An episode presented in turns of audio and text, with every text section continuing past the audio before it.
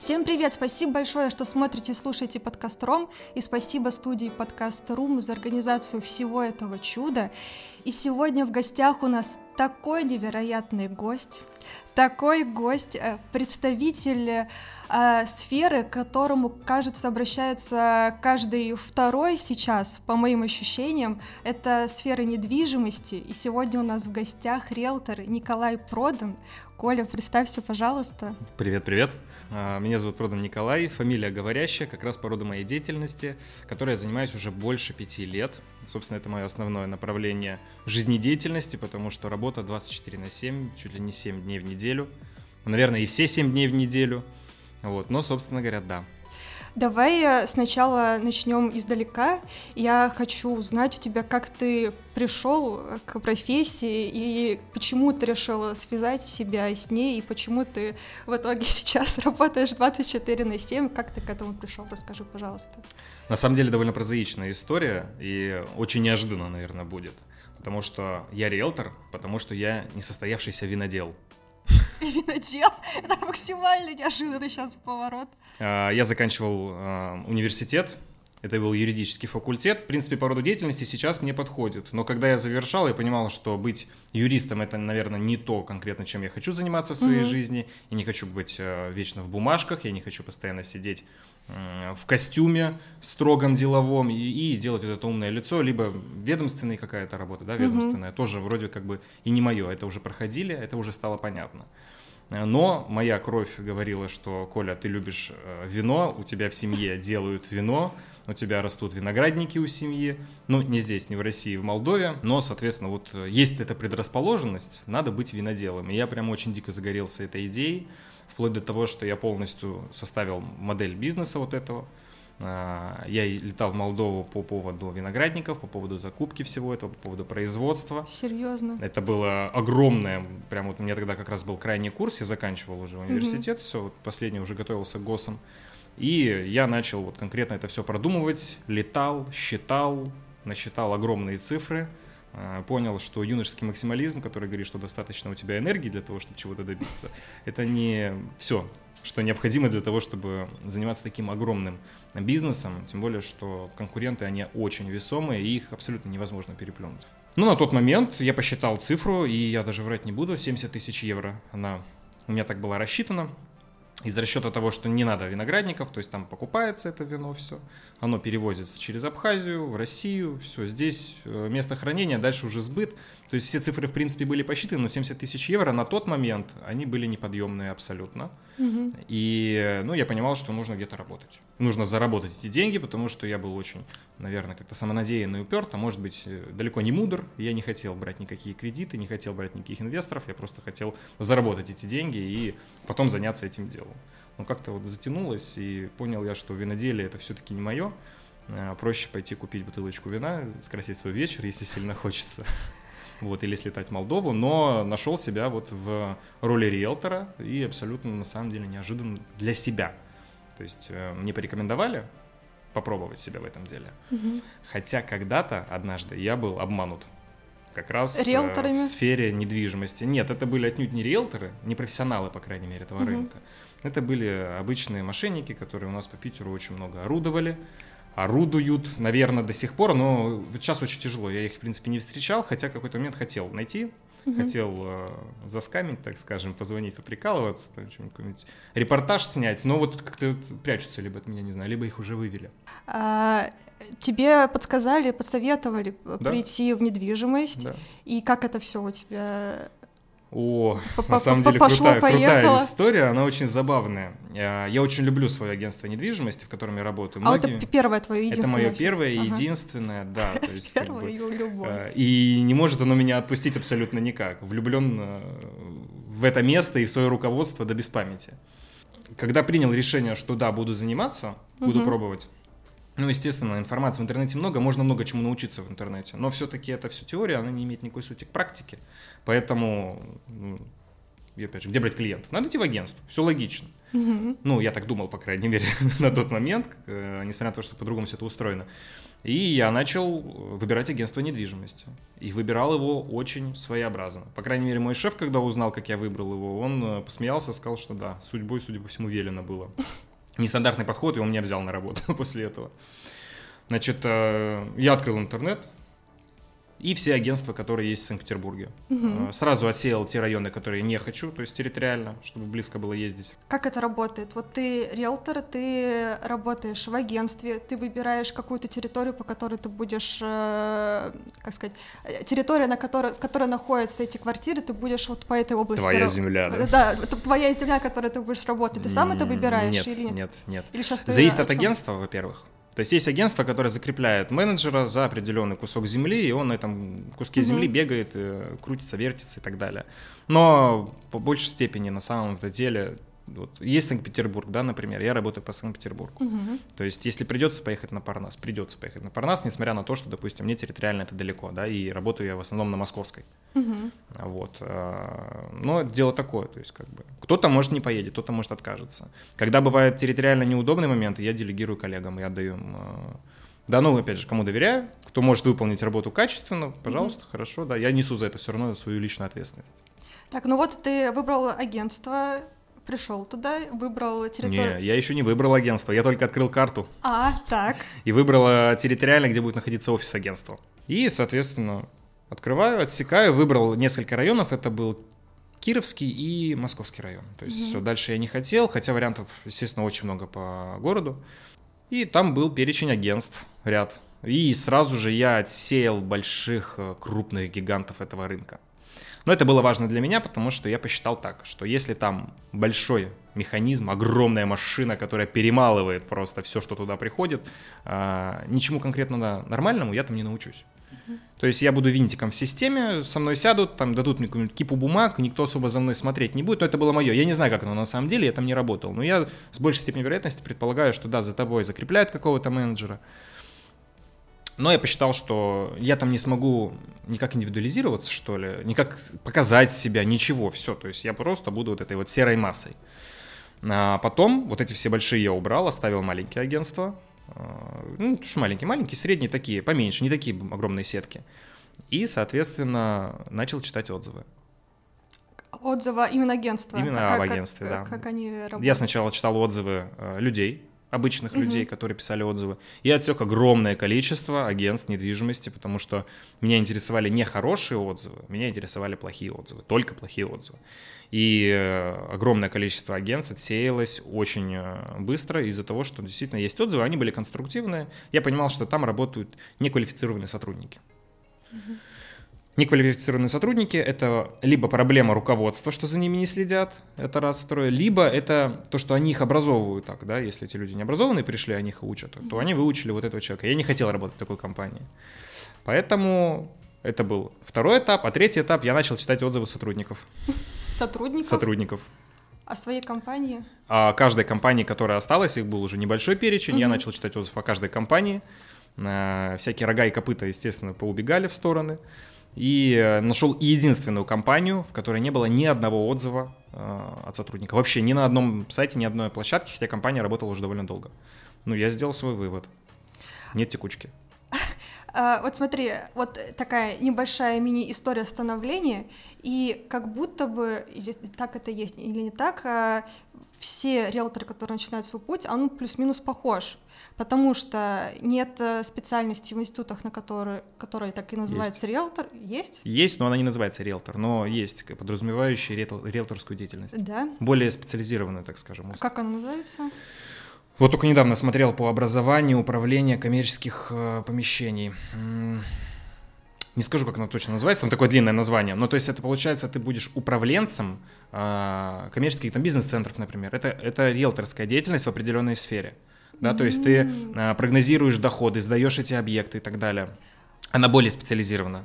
Но именно в общем понимании такое образование, вот как риэлтор, конкретно риэлтор, оно дается курсами, инфо-цыганями, к сожалению, на данный момент. Вот, просто я думала искренне, что нет образования как, э, в этой сфере, но есть огромное количество курсов, если человек хочет э, себя с этим связать, то он э, такие дополнительные себя подгоняет всякие вот знания. Ну, отчасти да, как бы курсов очень много. Не знаю, правда, насчет того, насколько они необходимы. Именно вот эти курсы, а, потому а ты, что... ты не проходил никакие курсы? Я прохожу очень много курсов, но я не прохожу инфо-цыганские вот эти курсы. У нас сейчас это очень популярно. Я недавно ездил в образовательный центр э, от ПАНа, там был курс по маркетингу. Потому что риэл, работа риэлтора это вот не только юридический аспект, это огромнейшее количество. Мы и маркетологи, и психологи, и урологи, и кто угодно. Потому что человек задает вопрос и банковская деятельность, и ты вроде, казалось бы, никак не относишься к потребительским кредитам, и тем не менее ты с этим сталкиваешься, потому что mm-hmm. это нужно твоему клиенту, и ты должен проходить эти курсы. И мы с моим директором ездили вместе на курс, там по маркетингу, казалось бы, ну, я просто не обратил внимания, что там в приписке было написано «наставник». И вот это зря. Ты говоришь э, курсы инфо-цыганства. Как вообще понять, э, вот это вот э, нормальные курсы, я точно на них пойду, они мне дадут им важную информацию, э, или это действительно какой-то развод? Как, как, ну, если тебе сейчас... обещают стабильный доход от 100 тысяч в месяц стопудово, то это по-любому развод какой-то. Я просто сейчас думаю, что люди послушают нас, захотят тоже пойти в недвижимость и будут гуглить, какие же курсы существуют, чтобы себя потянуть в знания очень большую зарплату обещают. Э, но на самом деле нужно учитывать один важный момент. Это очень тяжелая работа. Это, это правда тяжелая работа. Вопрос, если она тебе нравится, ты не замечаешь ее сложности. То есть ты утром просыпаешься и бежишь туда, виляя хвостом, потому что лично для меня это все равно юридический аспект, он очень сильный да, в этой работе. И хоть я не хотел быть юристом, я все равно им, грубо говоря, в какой-то степени являюсь, хоть я и не использую в обиходе это слово. Угу. Но у меня так, что я и в офисе посижу, и на стройку съезжу, и в банке, и, и то есть, и оно все в постоянном таком процессе, что ты не успеваешь уставать от какой-то рутинной деятельности. Но энергии нужно очень много. А для того, чтобы хорошо зарабатывать, ну, нужно действительно хорошо работать и крутиться, и уметь. Э, хорошо крутиться и, и уметь. Э, расскажи, пожалуйста, просто я очень плохо понимаю, и, скорее всего, э, многие тоже, вот на примере своего рабочего дня, распорядка, что входит вот в типичный обычный режим рабочий риэлтора. Вот смотри, вот ты вот уже пришел в агентство, вот я просто хочу параллельно вести вот mm-hmm. твою историю становления. Пришел в агентство, и вот как у тебя проходит рабочий день, вот что что, происходит? Ну, у меня стабильно только одно, наверное. Изо дня в день стабильно только одно. Утренний кофе. Все остальное непредсказуемо абсолютно. Потому что э, если утренний кофе, опять же, не, не гарант того, что утренний кофе будет в офисе. Он mm-hmm. может быть где-то по дороге, стаканчик. Потому что ты утром можешь ехать в банк, ты утром можешь ехать к нотариусу, ты утром можешь ехать на стройку, на просмотр какого-то объекта. Тысячи вариантов, но ты можешь ехать в офис, да. Но какого-то гаранта, то есть, может быть, понедельник, наверное, был более показательным, но тоже плюс-минус. То есть, да, ты выстраиваешь свою неделю, пришел в офис, э, отрыл тысячу бумажек, расписал себе обязательные какие-то дела, которые точно должны состояться, угу. разбираешь какие-то моменты. Но я, как правило, вообще разбираю в вечернее время стараюсь, либо очень раннее утро. Если я добираюсь до офиса рано утром, то я там быстро разбираю все бумажки, потому что в течение дня это уже нереально. Ты уже где-то в полях, и в основном работа такая либо нанимай помощника, который будет бегать за тебя, да, ну, то есть как бы это тоже используется. Э, давай тогда с другой стороны. Теперь э, со стороны человека, например, меня, который хочет э, обратиться к услугам риэлтора. Вот вопрос, зачем вообще обращаться? к риэлтору, а, и что нужно дополнительно а, как бы узнать и знать человеку, чтобы как бы не вести себя как абсолютный ноль в общении с человеком. Типа вот что, что нужно для этого? И почему люди обращаются к риэлтору? Ну, здесь, наверное, да, нужно начать, почему Я, люди подожди, обращаются. Извини, перебью, потому что можно ли человеку самому справиться? Можно, конечно. И вот давай вот поподробнее про можно. это. Конечно, можно. Человек может всегда справиться сам, ровно таким же образом, как люди сами э, ремонтируют что-то дома, собирают мебель, да, вот мне пришла недавно мебель, я взял ее, сам собрал, потому что я могу. Это раз, во-вторых, мне хватило потому времени на то, чтобы я мог ее собрать.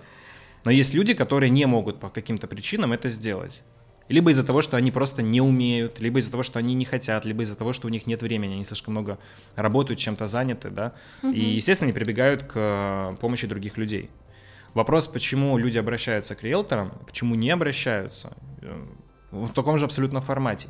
Есть люди, которые могут все сделать сами, это правда, их угу. много. Но э, на моей практике намного больше людей, которые нуждаются в помощи, и опять же по тем же самым причинам. Либо не хватает времени, да, потому что человек там зарабатывает там, по 500, по 600 тысяч в месяц, но он дома не бывает, угу. а ему нужно решить какой-то вопрос.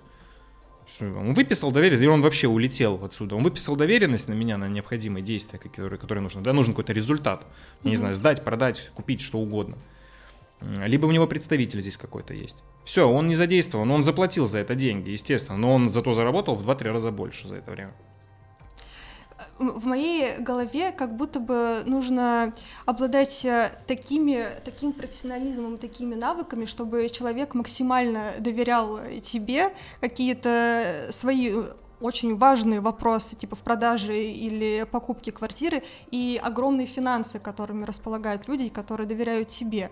Вот э, что, как ты в себе выращиваешь вот это вот э, какой-то стержень, который помогает людям доверять тебе, обращаться с, с такими вот вопросами. Не понял. Это, это вообще как Опыт. Угу. Опыт. На самом деле, э, вот тем, кто начинает в этой деятельности, кто хочет себя в ней видеть, нужно несколько, э, так скажем, не факторов, а черт характера, да, правильно? А, это стержень внутренний, а, отсутствие страха делать. То есть, ну не то, что прям отсутствие страха, ты должен бояться, но ты не должен его показывать. Угу. То есть какой-то вот этот страх все равно он должен быть, потому что если у тебя его не будет, ты будешь ошибаться, и это будет очень больно, потому что кто понесет эти расходы?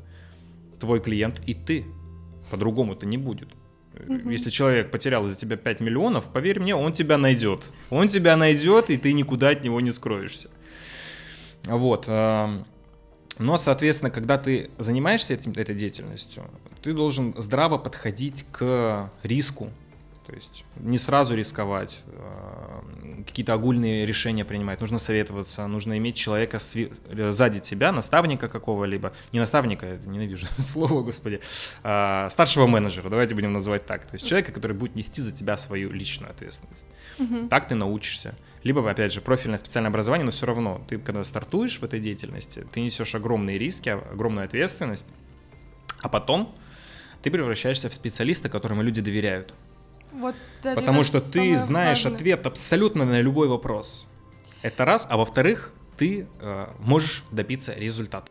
Я в своей жизни никогда не обращалась э, к услугам риэлтора, но, возможно, в будущем такое будет. И, может быть, интересно потенциальным э, клиентам, которые захотят обратиться, а, вот что нужно знать перед этим, потому что большая часть э, людей, и я в том числе, не понимает ничего в праве, в законах, в целом в недвижимости, и как это устроено, что с рынком сейчас происходит, вот э, как выстроить правильные отношения с риэлтором и с какими правильными задачами, вопросами к нему идти. Вот это очень, очень угу. хочется узнать.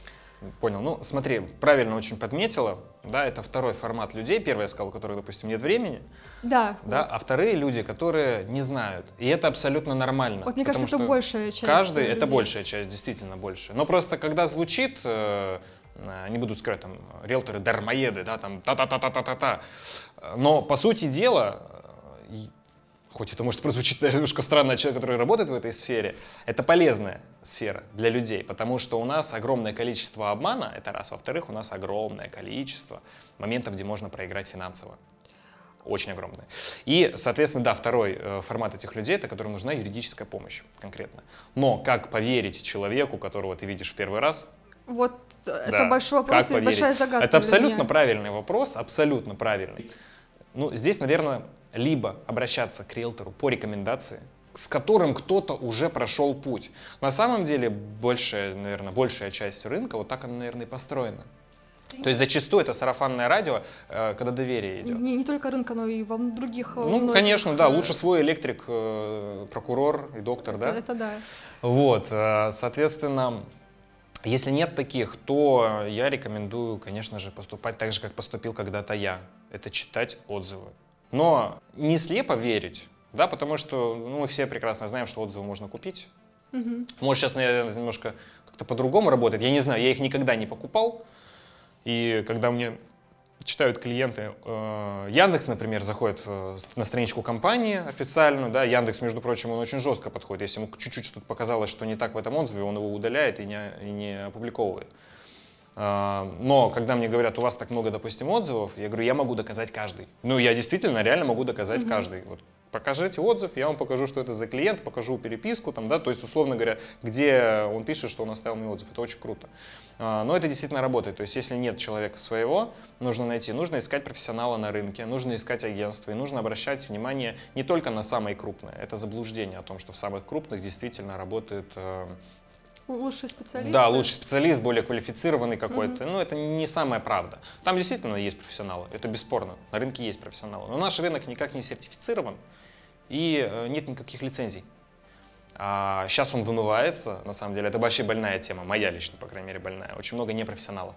Но сейчас это все вымывается. Потихонечку бабушки с газетками, с маклером, с подмышки, они потихонечку вымываются с этого рынка.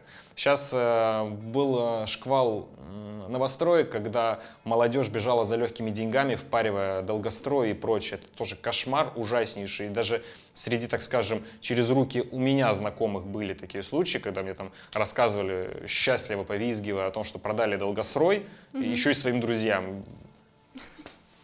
Ну, в принципе, человек отработал одну сделку, заработал одну какую-то мелкую копейку, э, стоило ли оно того, непонятно.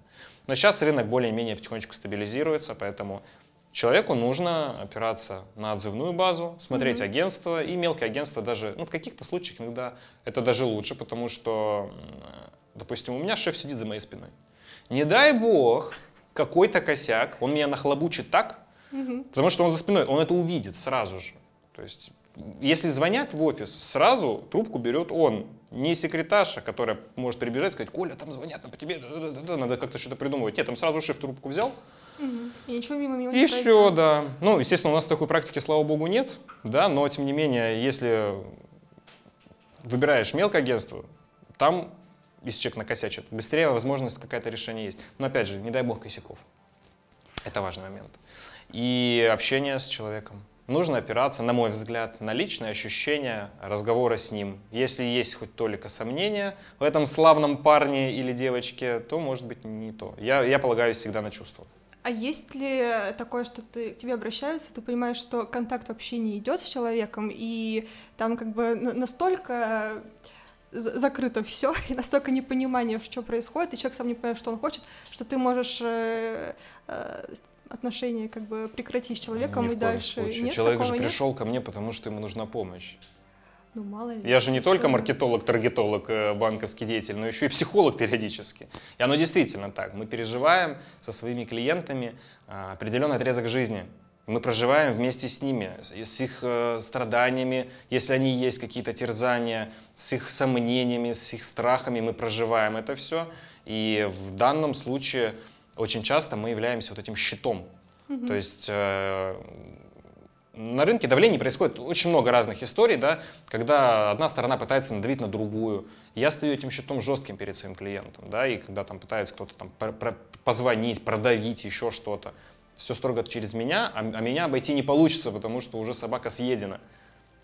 Клиент защищен во многих таких факторах. И поэтому человек, когда обращается с сложным вопросом, угу. ему нужна помощь, ее нужно дать. Это не легкая работа, это не легкие деньги, это заблуждение. Отнюдь огромное заблуждение, что это легкие деньги. Нужно много чего делать для своего клиента.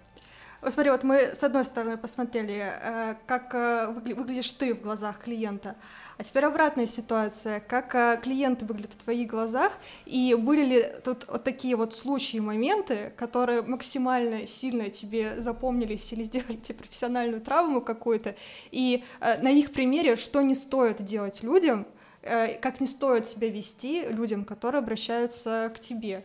Вот желательно с какими-нибудь историями такими показательными, потому что мне кажется, что в стрессовой, это стрессовая ситуация, в сложной, э, кукуха знатно едет, и вот как вот предотвратить вот это вот? Не знаю, у меня всех клиенты хорошие. У меня самые лучшие клиенты, самые. Они не смотрят, не переживай.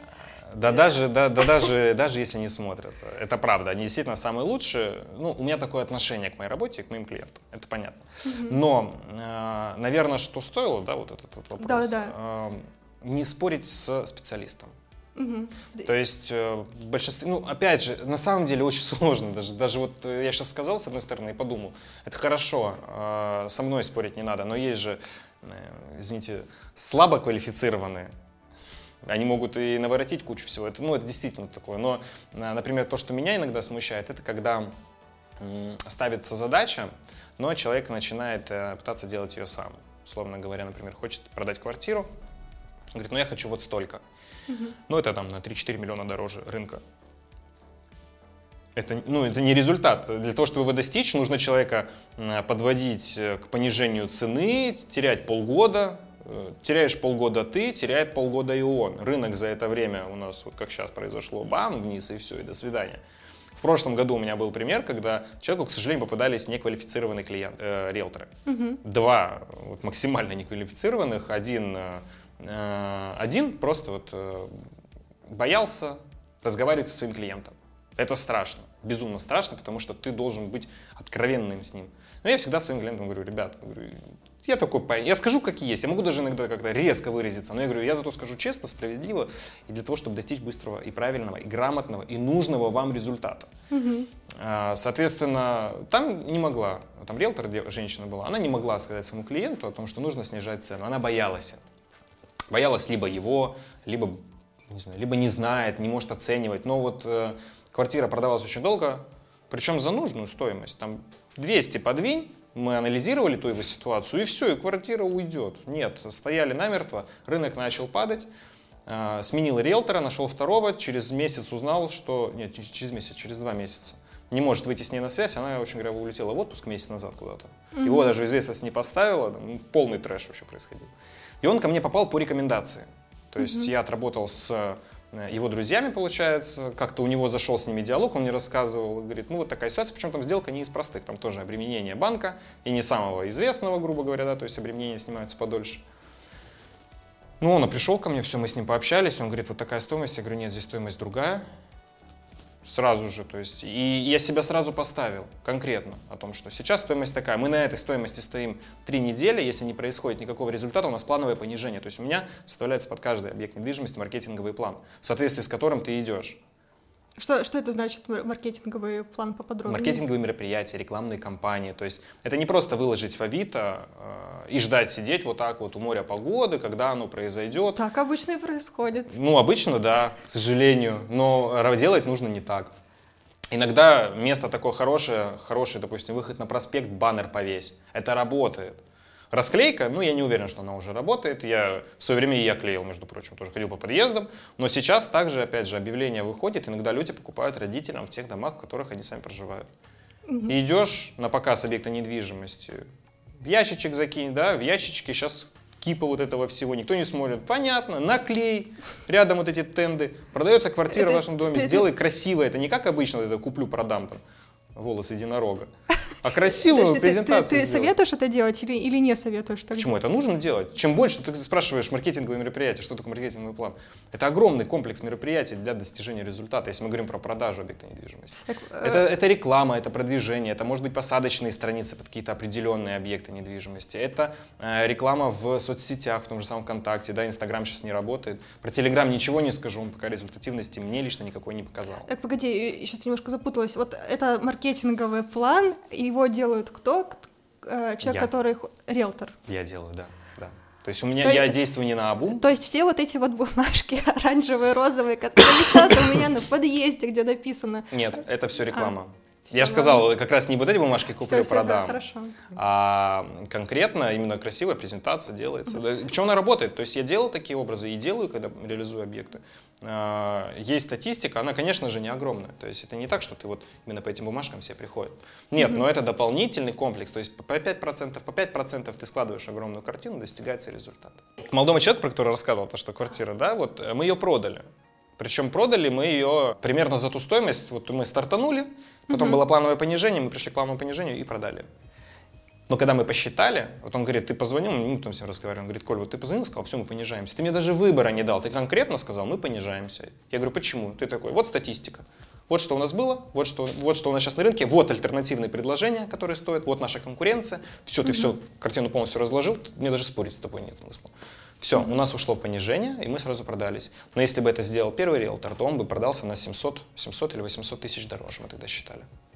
Сейчас, вот, э, возвращаясь к вопросу, подытожим э, этот э, твой ответ, что главное у клиента это доверие. Доверие. Э, и абсолютно, то есть, как бы, даже если я в чем-то не разбираюсь, что-то не понимаю, я уверена в том, что человек мне поможет и объяснить Да. не только, как это все работает, но и в целом сделку проведет э, Да. успешно. Да, да. То есть это основное это доверие. Это доверие, ну действительно, потому что доверяя э, огромный, огромный объем работы, огромный.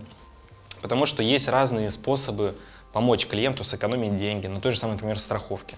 Там Звонит Сбербанк, там, ипотека, например, у человека. Звонит Сбербанк, говорит, так, э, если вы нашу страховку не возьмете, мы вам кредит не выдадим, а вообще вы таблетку съедите, вас машина собьет. Это, это мой личный жизненный опыт, когда я квартиру покупал. Мне менеджер звонит, я притворился обычным человеком.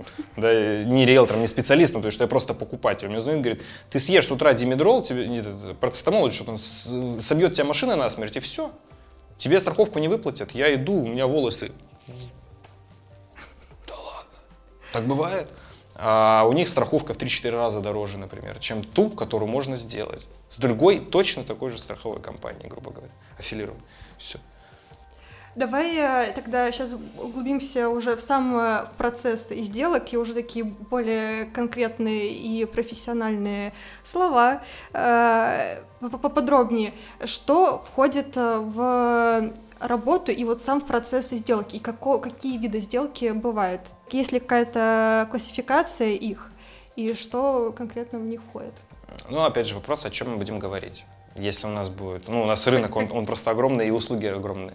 Есть э, купля-продажа вторичного рынка, купля-продажа Ну, да- да- давай вот э, в, целом вот в, общих чертах пробежимся вот по основным так, классификации услуг.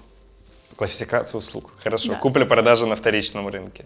Купля-продажа на первичном рынке. То есть новостройки — это прода- покупка новостройок у застройщика и Мгм. продажа переуступок. То есть когда Мгм. ты купил и договор цессии ты продаешь это третьему лицу. Это может быть аренда, сдать, снять. А, Это может быть доверительное управление, когда ты не распоряжаешься своим имуществом, доверяешь это компании. Компания, в свою очередь, берет за это, естественно, какое-то вознаграждение, но несет полную ответственность за все. То есть сами сдают, сами снимают счетчики, сами оплачивают, сами заселяют, выселяют. Огромное количество действий. Тебе просто падают деньги на счет каждый месяц. То есть ты ничего не делаешь абсолютно. Это может быть э, связано с квартирами, с э, загородной недвижимостью, с землей, с коммерческой недвижимостью. Рынок огромен. А, Я конкретно занимаюсь куплей-продажей первичный вторичный рынок, а, аренда, сдача аренды, да, подбором а, физически не успеваю, но периодически берусь. То есть сейчас у меня попал вариант, когда нужно людям помочь, и, соответственно, ну, пришлось. Да, так скажем, времени э, крайне мало, но э, никак не отказать, это нужно сделать. Поэтому будем делать им подбор объектной недвижимости в аренду. А, вот э, сейчас первичный и вторичный это, по- по-моему, единственное, что я плюс-минус э, понимаю. А первичный это покупка квартиры в новостро- застройщика. у застройщика, а вторичный это покупка квартиры У кото- физлица, ну, опять же, это может быть и у юрлица, да, но а, первичка от вторички, так будем говорить уже жар- жаргоном, так скажем, отличается тем, что первичное жилье — это которое еще не достроилось. Словно говоря, ты его не можешь посмотреть. Мгм. Да, в общем понимании это будет более разумно, то есть э, более легко понять. Вторичный рынок это когда ты можешь прийти и пощупать эту квартиру, конкретно которую ты будешь брать. Не шоурум с примером плинтусов, обои и лампочек, а конкретно вот та квартира, в которой ты будешь жить. Это вторичное жилье. Будем его так вот называть. Ну, по рынку, в принципе, так и ходят. Вот э, с, с первичным все понятно, встроиться под себя, это мечта и моя личная мес- мечта, э, и, ну, как бы квартира э, максимально пустая, которую, которую ты под себя подстраиваешь и делаешь все, что как ты там хочешь. здесь. Э, да, это, это просто мечта.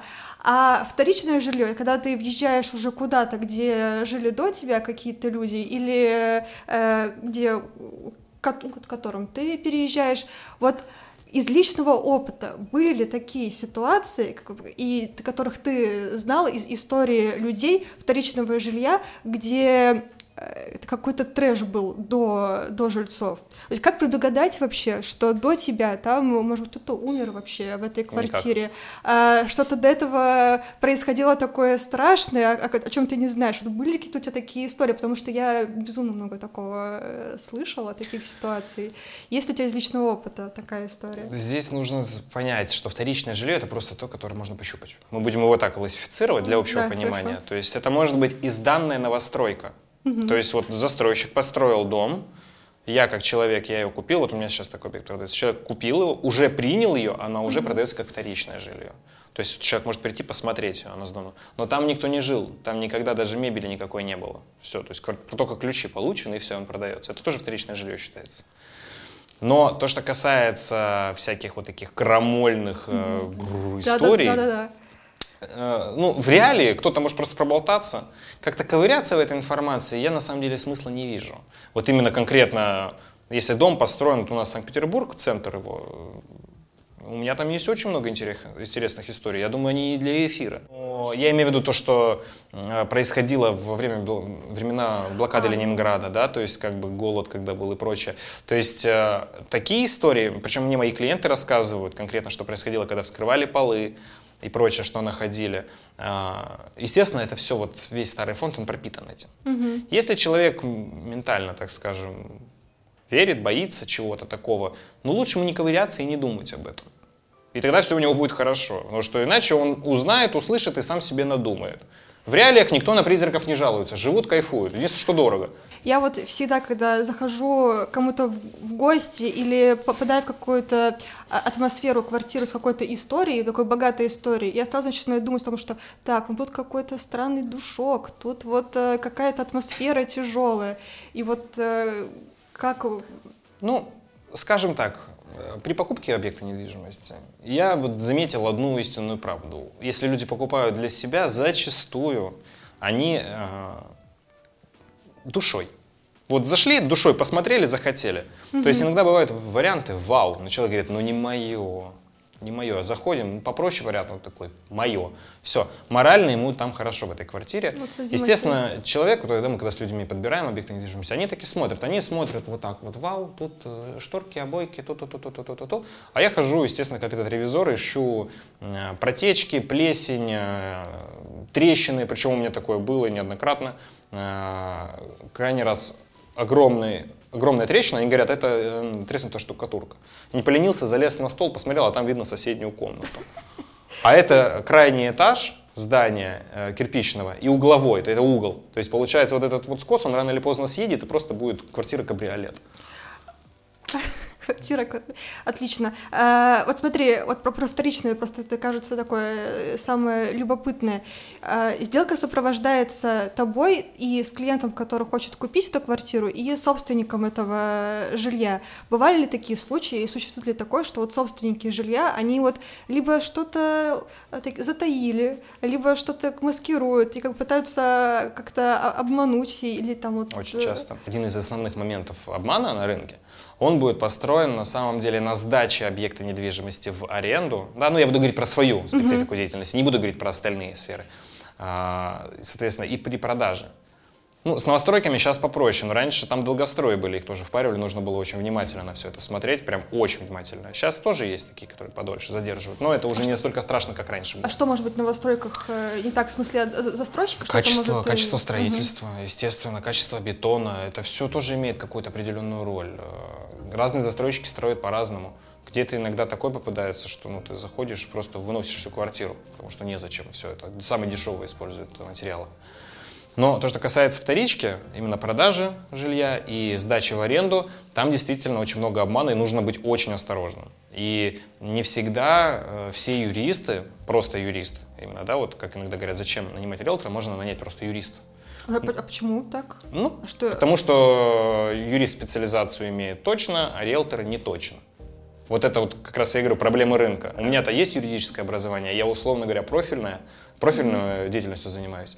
А много специалистов, которые, не знаю, натряжные потолочники там поклеили и пошли. непонятно.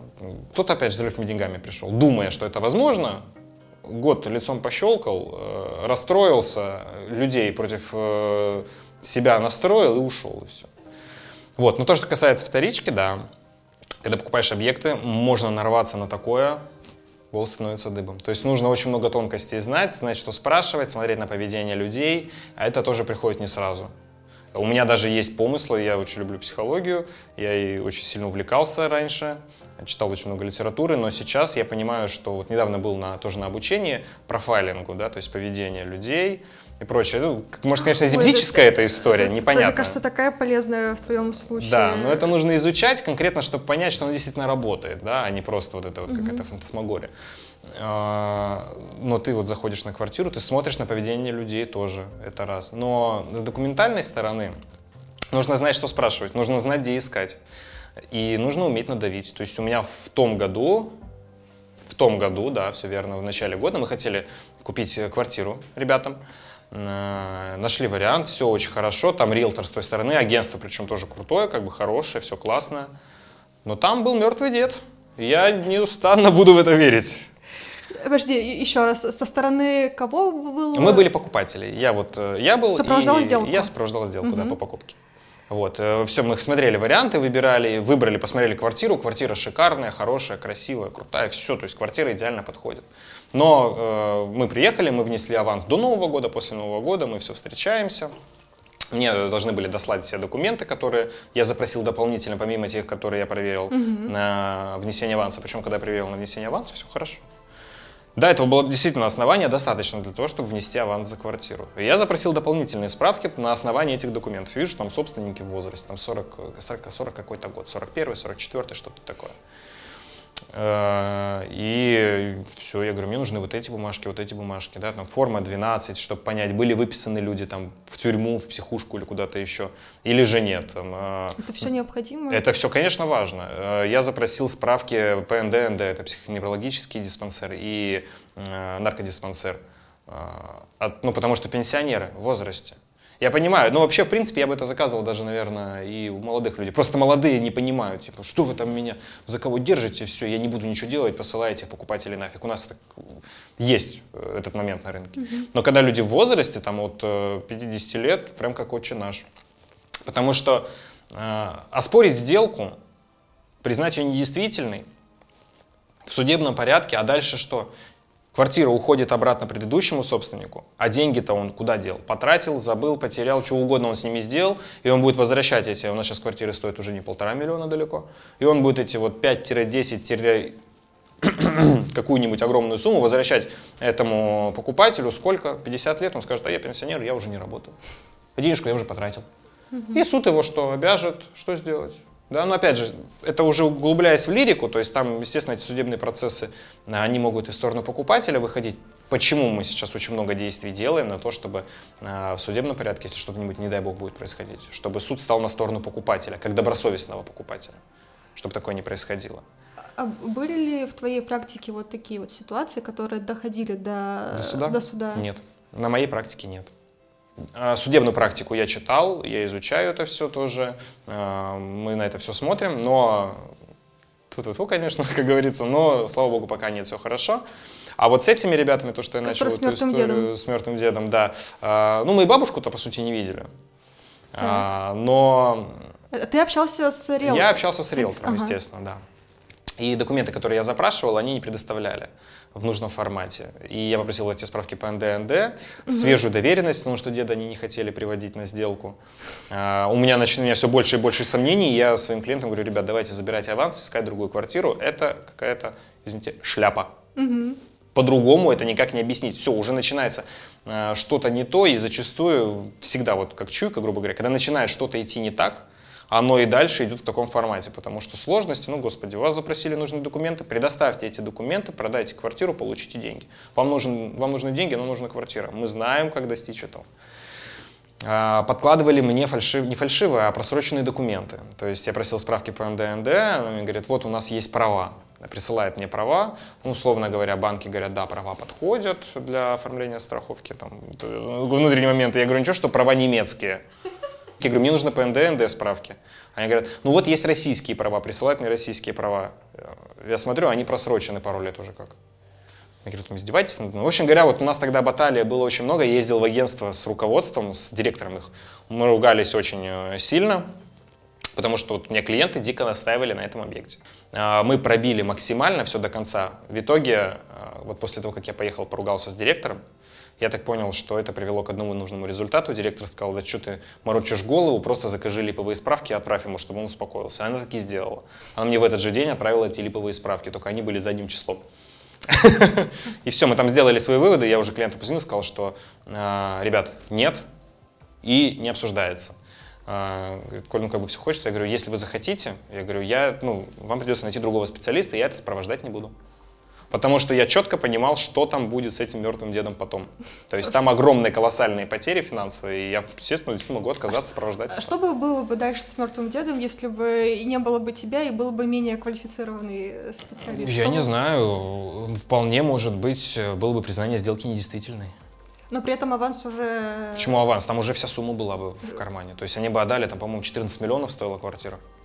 Вот они отдали бы 14 миллионов, э, заехали бы туда, подали бы в суд, что дед э, на самом деле умер. Угу. Они прятали его в холодильнике, пока сделка не закончится, чтобы свидетельство о смерти не оформляли. Да, потому что, естественно, жена оформит свидетельство о смерти, все, там уже нотариус пробивать-то все это будет. Вот, если ты оказался в такой ситуации, у тебя не было рядом с тобой такого отличного, невероятного, классного специалиста, как ты, э, и ты обжегся на этом, и вот попал, все, у тебя уже денег нет, э, что делать, и возможно ли доказать как-то свою правоту, и, и как выйти из этой ситуации? Скажем так, для того, чтобы доказать свою правоту, нужно все грамотно, правильно сделать. Ну, Потому что есть моменты с занижением, то есть тебя могут ввести в заблуждение. Ты можешь прийти, а там, например, тоже будет риэлтор. То, ну, как, кто знает, э, действительно ли он риэлтор, или он называет себя риэлтором, а сам все он мошенник. Да? Это mm-hmm. все непонятно. То есть он пробивает, смотреть и так далее. Но а, могут попросить сделать занижение стоимости недвижимости, например. Это незаконно, условно говоря. Да? Для того, чтобы уйти от налогов, но вот они попросят это сделать, ты занизишься, все откатят назад, суд признает сделку недействительной, ты должен будешь вернуть не 14, а 7, потому что ты занизился. Тебе должен будет вернуть 7. Все, ты уже, даже если тебе вернуть 7, ты уже потерял огромную часть. А если такое уже произошло, беги к юристам, естественно. Все это, все это в судебном порядке, по-другому ты никак э, без суда и следствия не, Э, докажешь свою правоту и не возместишь деньги. Если ты не можешь доказать свою правоту, то люди, которые тебя обманули, они мало того, что выигрыши, так еще и безнаказанны. Да, да, да. да. Потрясающе потрясающе работать. Вот мы так и доказали, для чего нужны услуги э, риэлтора, потому что, мне кажется, огромное количество людей могут так вот так вот по ушам поездить, и они окажутся ни с чем. Ну, здесь важно, опять же, я повторюсь, чтобы человек подобрал квалифицированного, грамотного, правильно, живого риэлтора, да, который действительно будет работать в его интересах. Угу. Потому что, естественно, кто-нибудь сейчас посмотрит на моих словах, может там сказать, да, я риэлтор, выставить квартиру в продажу, э, собрать 50 авансов и убежать. Что же все возможно?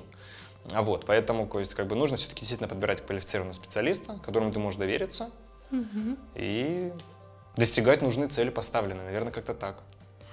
Давай э, теперь в общих чертах э, поговорим не конкретно про твою работу, а про обстановку в самой сфере недвижимости, которая сейчас в данный момент происходит, чтобы как-то чуть-чуть, э, послушав наш подкаст, можно было ориентироваться. То есть э, что сейчас происходит в недвижимости, куда, куда можно идти, что, что можно покупать, что нельзя покупать, какие риски сейчас есть. А что тебе нужно? мне, мне конкретно это, ничего. Это, на самом деле, очень правильный вопрос. Ну, давай нынеш... можем... в нынешнее время, сейчас я тебе объясню, почему. Можем смоделировать ситуацию, это, например... Нет, не обязательно. Это был вводный вопрос, и он очень правильный, потому что он, вокруг него сейчас будет все строиться. А, вопрос заключается в том, что сейчас рынок стагнирующий. Ну, время такое, нам нужно это все угу. принять, понять. И, соответственно, если у тебя есть желание там инвестировать, ну, спорно. То есть раньше было популярно, купил за полтора новостройку, за три или за четыре ее потом продал, кэша наварил, по кайфу. Или сдаешь ее. Да, или сдаешь. Но, естественно, это же не так выгодно сдавать ее, как продать и 2,5 миллиона сверху получить. Мгм. Ну, условно говоря, да, то есть как бы это же можно опять перевложить и уже купить две по полтора миллиона. Правильно? Ну да. Вот. Раньше было хорошо налажена эта история, сейчас уже нет, потому что сейчас новостройки стоят дороже вторички. Это правда. Мгм. А, да, потому что процентные ставки на первичный рынок, они низкие. А, Можно купить по невысокой процентной ставке. Вот по вторичке сейчас процентные ставки высокие. В среднем, наверное, нужно рассчитывать на 11%. Возможно, повышение. Про это говорят. То есть где-то какие-то банки немножко повышаются.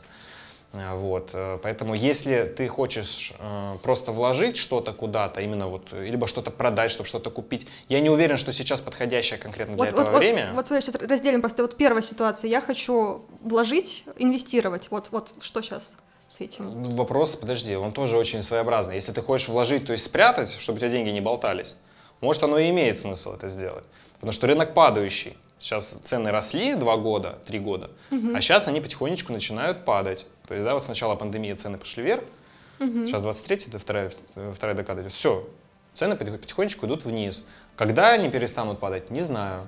И никто не знает. Кто-то говорит, знаю, но это неправда. Я в это не верю, по крайней мере. Это все фантасмагория такая же. А Вот, поэтому, естественно, закладывать туда деньги можно. Ну, то есть, если у тебя есть необходимость, например, ты накопил полтора миллиона, вот у тебя деньги есть, ты хочешь купить себе квартиру, покупай. Время. Ты хоть, ты, допустим, купил квартиру, хочешь ее, там, у тебя болтается, и ты хочешь ее продать, чтобы вывести активы туда-сюда. Вот здесь вот уже спорный вопрос. Насколько сильно тебе нужно это делать? То есть, если тебе прям нужны деньги, продавай. Если ты просто хочешь вывести, потому что думаешь, что там потом цены еще ниже будут, и ты проиграешь там еще 500 тысяч, ну, ойли. Дергаться из-за этого, то есть, как бы, ну, может, рынок вообще полностью рухнет. Да, и тогда то, что ты вот сейчас продашь, на счет положишь, завтра вообще без копейки останешься. Э, Мыслью я очень закостенел в этом формате. Естественно, э, финансисты, э, кто у нас там, э, эти биржевые брокеры, они меня сразу э, освистят, освистят, А, а- освистуют. В общем говоря, заплюют они меня э, своим мнением и будут, наверное, правы в своей степени. Но как бы я считаю так. Вот, поэтому все продается, все покупается, все сдается. Немножко дольше, немножко дешевле, это правда.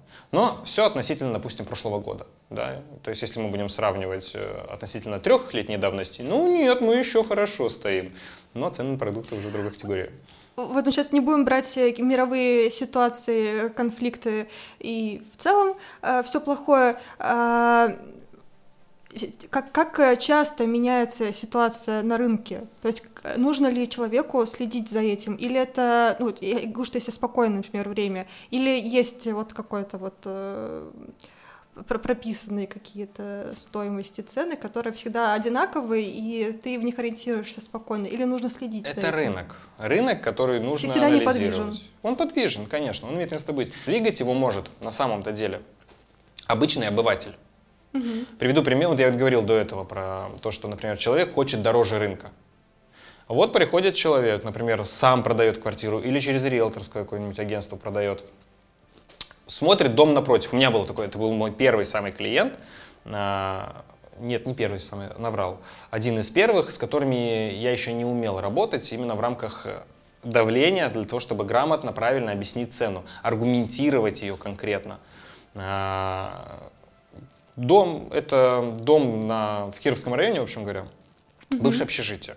Мгм. Да, кирпичный, да, с двойными перекрытиями. Он говорит, вот я хочу вот столько-то. Я говорю, это слишком дорого, это стоит столько квартиры в доме напротив. Он говорит, я там и увидел. Я говорю, да, только там дом 2000 какого-то года, кирпичный, крутой, хороший, а здесь бывшее общежитие. Это несопоставимые цены. Нет, все, с человеком невозможно было договориться, он так и стоял на своем, он так и хотел получить то, что он хотел получить. Тогда был баннер на его окне, мне, блин, до сих пор звонят по этому баннеру, я не знаю, наверное, пойду уже сам сдеру, залезу на второй этаж. Сдеру, ну, потому что, ну, сколько лет прошло. Но, соответственно, вот человек выставился, и он стоял за ту стоимость, за которую хотел.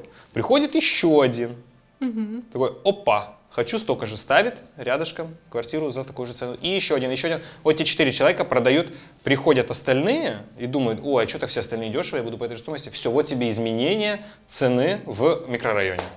Просто из-за того, что кто-то вот так вот захотел. Оно тоже, тоже имеет место быть вот это. Там микрорайон, еще один район, еще один район. Ну, это условно, целом по понимаешь, это как пример такой небольшой, то есть не обязательно глобальное что-то, чтобы происходило. То есть, э, ну, естественно, естественным регулятором иногда являются и риэлторы, да, которые реально назвучивают цену, э, потому что человек результата не достигнет, и он ее продаст с большей вероятностью все равно за то, что она реально стоила. Но рынок он сдвинет в ту сторону. Уже там спустя годик кто-то почувствует разницу. Ну а справедливо ли это, ну сложно сказать. В основном изменения идут относительно цен на, например, тех же самых процентных ставок по ипотеке. Это очень играет роль. А, Стоимость э, стройматериалов на новостройке, бетон и прочее. Да? Ну и опять же, все равно, не забываем, это рынок. Да, и все друг э, с другом... э, Все тесно с- сплетено, да, очень. Вот у меня еще есть один вопрос сейчас. Появился, мы говорили про вторичное Жилье. жилье. А, Вот такая узкая тема вторичного жилья — это бывшие общежития и э, коммуналки. Вот у тебя был опыт э, с сделками в таких вот? Конечно. э, Я не- только в марте этого месяца закрыл, в марте этого месяца, два месяца назад, получается, в В марте, марте этого закрыл месяца. комнаты, сейчас комнатами стал меньше заниматься, но я вот продавал комнату на Чкаловской. Комната в коммуналке. Да. Комната в шестикомнатной квартире.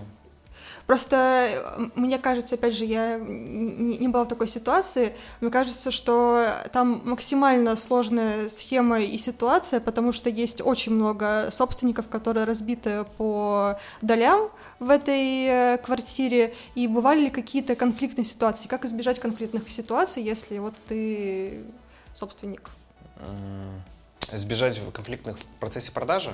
Ну или, да, продажи. Ну, во-первых, нужно дружить, есть ли вообще дружить, дружить такое? с соседями, а, но это не всегда возможно. Увы, к сожалению. То есть э, это могут быть и асоциальные классы, давайте мы их так назовем, то есть люди, которые там, не знаю, с пониженной социальной ответственностью какой-то, да, и люди, которые не идут на контакт и прочее. Но опять же, все зависит от коммуникации. Может быть, можно и договориться, купить дядь Вовке там бутылку водки, он пойдет тебе напишет отказ нотариальный. Может быть так, а может быть нет, может он там сумасшедший, э, сбитый ходит по комнате, и ты ничего не сделаешь, никак его не усадишь никуда. Э, Мне на данной стадии пока что везло. Да, Давайте скажем так, потому что везло почему? Потому что все доли и комнаты, в которыми я занимался, они были собственники, сособственники, они были на местах. То есть если бы он был в Хабаровске, вот это была бы проблема. Мне бы до него не добраться и не дозвониться банально. А, так как все были там, во всех квартирах, которыми я занимался, я договаривался.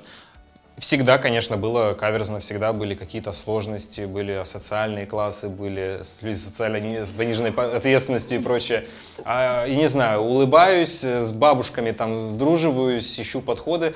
С какой-то стороны, наверное, скользкая работа получается. Вот в работе с такими э, уникальными людьми э, приводилось ли обращаться к другим органам, пр- правоохранителям, чтобы и себя как-то обезопасить и разрешить какую-то ситуацию, которая там доходила В до... таких ситуациях нет. Здесь вообще самое важное, скажу так, важно уметь договариваться. Потому что вот по последней комнате, которую я реализовывал, там был сначала вообще один другой какой-то риэлтор, который очень сильно нагадила там всем в душу, она там ни с кем не общалась, как-то она там себя вела надменно. Когда пришел я, они там э, с плетью гонялись за мной, условно говоря, то есть не хотели. Нет, я настойчиво, улыбчиво, все послушал, там проблемы, что там, как, где там корзину продуктов не помогли донести и так далее. В общем говоря, нашел контакт, и мне сделали все необходимые документы законным, на законном уровне. То есть мне нужны были нотариальные отказы, чтобы было проще реализовать. Есть обходные пути. Но нужно было, чтобы человек сходил к нотариусу. Со всеми договорился, все сходили, все, вопросов нет. Просто человеческое договориться. А по органам, да, однажды мне приходилось привлекать, это было выселение, выселение нанимателей. Это абсолютно неприятная, а, это на самом деле дико мерзкая история а, в рамках а, внутри, то, что ты испытываешь, потому что это не моя работа. На самом-то деле попросили, обратились в агентство, попросили помочь. Там вообще такая очень дурная история. Я про нее даже, кстати, тикток записывал. А, Когда там бывший супруг, супруга не поделили, у них тут квартира еще не разделено, там ничего-то не поделать. И, в общем говоря, он поселил туда людей э, проживать, граждане СНГ. Мгм.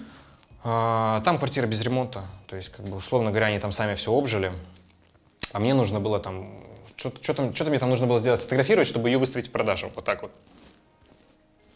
Вот. И я, соответственно, приезжаю, там люди, все, замки поменены, ничего не сделать, все, начинается эта разборка, вызываем менять ключи, приезжают люди, а у меня доверенность нотариально на исполнение всех этих действий. Да? То есть я, я действую в правовом поле, все на юридическом, грамотном уровне, угу. э, никакого самоуправства. Вот. А люди там проживавшие жили там без э, договора найма. Это вся проблема. То есть он э, звонит, говорит, все, вызывай полицию. Угу. Они им там не дают ключи. То есть он начинается эта канитель, все, приезжает участковый, участковый смотрит доверенность, говорит, да ваш договор найма. Они говорят, у нас нет. Говорит, смотрит документы, где вы должны жить. все, все на выход. А, он, он заложник ситуации, я заложник ситуации, потому что мне людей искренне тоже жалко, они же не виноваты. Они платят, у них там какая-то договоренность, но они действовали не в правовом поле, у них нет договора найма, нет основания там нахождения, по сути дела, как бы он еще и прижучить их мог с какой-то стороны, если бы ему это нужно было. Но вот я тогда шел, на самом деле, как водой, э, в воду опущенный, очень тяжелая вся эта ситуация, и людей жалко, и вот сам вот этот процесс, это очень неприятно, Поэтому, наверное, это один из тех моментов, когда э, нужно всегда действовать в правовом поле. Договор найма, аренда, это тоже очень важно. Нужно четко смотреть документы, что подписывается человек, который имеет право это делать. А, смотреть конкретно, что подписываешь, какие пункты в договоре есть. То есть, да, это уже юридический аспект. Угу. Огромную роль тоже, естественно, играет. То есть вся эта сфера, она пронизана если говорить про взаимодействие клиента с риэлтором, она пронизана не только доверием и тем, что там человек, риэлтор, да, грубо говоря, делает для достижения результата, но и юридически подко... юридической подкованностью человека, чтобы предоставлять услугу всеобъемлющую, полную такую, я уже прям как это заговорил, философ какой-то. Вот. У меня сейчас из э, всего э, твоего рассказа вопрос возник. Как ты разгружаешься после работы, потому что э, входит и невероятно глубочайшее огромное количество знаний, и самое сложное это психологический аспект, про который мы все это время говорим. Как это, тебе удается разгружаться и перезагружаться, и вообще от всего этого, потому что мне кажется, очень много на твоем профессиональном пути людей, которые высасывают какое-то колоссальное количество энергии и сил. Ну, как бы это не было смешно, это физический выплеск. Несмотря на то, что физически я устаю, но больше я устаю морально.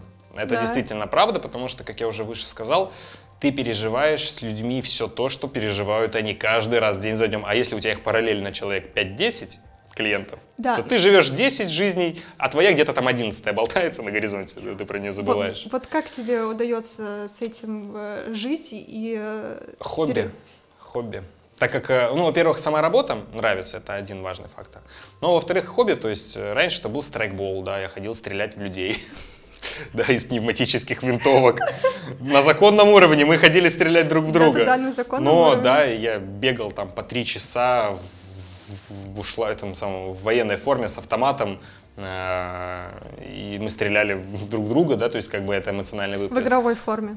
Э, да, да, военные игры, военно-тактические игры. Но действительно, это эмоционально выплескивалось и физически, потому что ты носишься как конь, и, естественно, ты выдаешь из себя, с потом, грубо говоря, выходит усталость. Вот так угу. вот. Забавное такое вот выражение, но оно действительно правдивое. Потом это зал, э, потом это были танцы, да, то есть я ходил на танцы, там физически, физически особо большого выплеска не было, но это была реализация детской мечты, которая там, допустим, не была реализована когда-то, но в итоге как бы тоже была разгрузкой. Сейчас на данный момент это волейбол, я по понедельникам играю вечером в волейбол, Естественно, не профессионально, насколько умеем с ребятами, но вот этот вот удар по мячу, э, вот хлопочек. В общем, это важно, естественно, и ты все-таки э, разгружаешь себя по максимуму. Чтобы... Да, да. Ну, я физически все-таки понимаю, что мне больше подходит. Может быть, с возрастом по-другому будет. Может, потом пойду в огород копать, шашлык жарить. Вот. Но пока что все-таки хочется какой-то деятельностью заниматься. Делать, пока есть энергия, нужно двигаться. Ощущение, если остановлюсь, умру, вот честно. Угу. А, давай э, зафиналим нашу беседу. А, твоим к советам, э, напутствиям сначала к людям, которые хотят стать риэлторами, что им для этого нужно э, сделать, и что бы ты советовал, что бы ты не советовал им в начале пути? Что бы я советовал? Номер Раз. Номер раз. А, Я бы советовал четко понять, что эта профессия точно для вас. Это важно, я Ну, уже это- говорил. Во-вторых, э, не ждать здесь легких денег. Они могут быть, как и в любой другой сфере, при должном уровне вовлечения и объеме работы, которую вы будете выполнять. А, Третий, наверное, самый ну, я бы его даже, наверное, на первый поставил. Будьте квалифицированы. Вот, это, да, даже действительно, это первый момент. Будьте квалифицированы, потому что ваша квалификация, она вам принесет огромный результат в работе, огромное удовольствие от работы, потому что все-таки в какой-то степени это даже э, действительно имеет место быть, когда ты там какой-то очень тяжелый клубочек раскрутил, рабочий, там вот сделал что-то невозможное, что иногда сам садишься и думаешь, что я с этим делать-то буду. И начинаешь копать, искать, да, вот найти, находить выходы. И когда ты все это делаешь, когда человек получает результат, ты такой, вау, круто. Вот. э, Вот так вот, наверное, для людей, которые хотят работать. И что бы ты пожелал людям, которые хотят э, вот, э, начать этот сложный процесс, нелегкий в сфере недвижимости в плане клиентам? Клиентам? Ну, я клиентам пожелал бы себя. Так, у нас э, реклама, Э, услуг ну, внезапно. Не то, что реклама, на самом деле нет. Я пожелал бы им действительно квалифицированного специалиста. Если просто таковым считаю, может быть, мое самомнение не будет восприниматься в негативном формате, но а, я бы пожелал действительно квалифицированного, качественно крутого, хорошего специалиста, который сможет помочь вам достичь своего, э, вашего, точнее, да, в данном ключе, результата. А как следствие, чтобы вы этому человеку доверяли, Не бояться доверять, да, наверное. да, доверяли, то есть проверенный, которому можно довериться, и он будет решать ваши вопросы. И он будет их решать всегда. То есть у меня клиенты, вот я работаю больше пяти лет, и у меня есть клиенты, которые вот там вот начались, мы с ними уже купили, продали, купили, сдали. Вот один и тот же клиент. Сейчас опять продаем, потом будем землю покупать, потом он будет строиться, потом... Все, это... Поэтому найдите своего человека, вот такого, которого вы сможете доверять, и он будет решать эти ваши вопросы, э, и вы будете друг другу полезны. Ну вот и теперь э, в самом, я думаю, э, конце видео я задам самый грязный вопрос Давай. тебе. А, Правильно ли я понимаю, что когда происходит сделка с услугами риэлтора, то какой-то процент от э, суммы, от стоимости квартиры забирает себе риэлтор? Так это? Правильно, да, агентство. А, Ну, в моем случае агентство забирает. То есть Если частный риэлтор, то он себе забирает. Я постоянно слышу какие-то претензии и недопонимание от людей, почему такой гигантский процент я должна платить, платить человеку, который просто общается с, э, э, как сказать, с человеком, которого вот я должна купить или Мгм. продать. А Из чего высчитывается этот процент? Оправдан ли он? И правы ли люди, которые гонят на то, что он слишком большой, неоправданно большой? Есть э, случаи, когда оправдано. То есть я знаю, есть агентства, которые берут по 5%. Но опять же, дело аппетита — это раз. А во-вторых, э, во-вторых, ну это, я приведу пример, знаете, на чем? Есть Renault Logan, а есть Mercedes-Benz. Так. Едет, едет, результат достигнут. Как ты хочешь ехать, да? Ты столько и платишь. Это когда мы говорим про завышенные стоимости за услуги. А в целом э, это все обосновано. Я говорю про нас, да, это обосновано, потому что э, мы тратимся на рекламу. Мы тратимся, ну, это, во-первых, это всецело работа компании, потому что это и помещение, и прочее, да, вот это все, то, что клиента, естественно, не касается, но это все стоит денег. Сейчас очень дорогая реклама стала на разных площадках, сейчас очень плохо работает таргет, сейчас приходится перебирать тысячи вариантов. Действительно, потому что эта система не работает. Мы попробовали тестовый период две недели, не, пошло, начали другую рекламную кампанию. Потому что нужно достигать результата, нужно платно продвигать какие-то рекламные объявления на том же Циане и Авито, да, как э, на них там свет клином у людей сошелся.